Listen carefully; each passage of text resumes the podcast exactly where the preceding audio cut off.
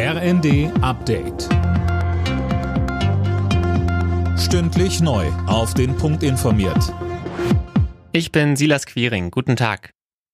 Marathonsitzung heute im Bundestag. Über 15 Stunden beraten die Abgeordneten unter anderem über Steuerentlastungen in Milliardenhöhe. Geplant sind beispielsweise die Anhebung der Pendlerpauschale und mehr staatliche Unterstützung für arme Familien.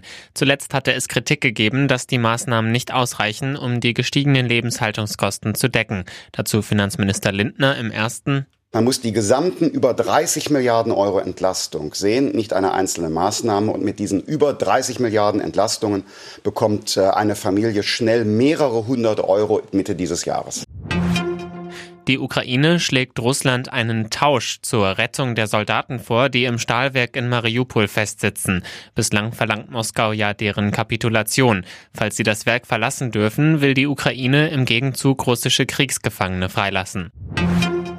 Seit Pandemiebeginn hat sich die Situation für Pflegekräfte kaum verbessert. Das kritisiert der Deutsche Berufsverband für Pflegeberufe. Deshalb sind heute zum Internationalen Tag der Pflege in vielen Städten Kundgebungen geplant.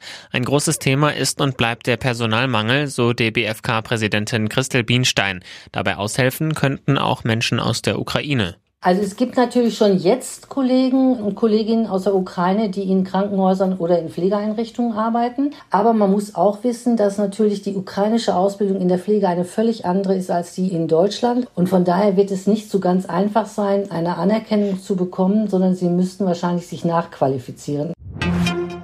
Nordkorea hat den ersten offiziellen Corona-Fall seit Beginn der Pandemie vor über zwei Jahren gemeldet. Das erklärte die staatliche Nachrichtenagentur KCNA. Demnach habe sich der Patient mit der Omikron-Variante angesteckt. Alle Nachrichten auf rnd.de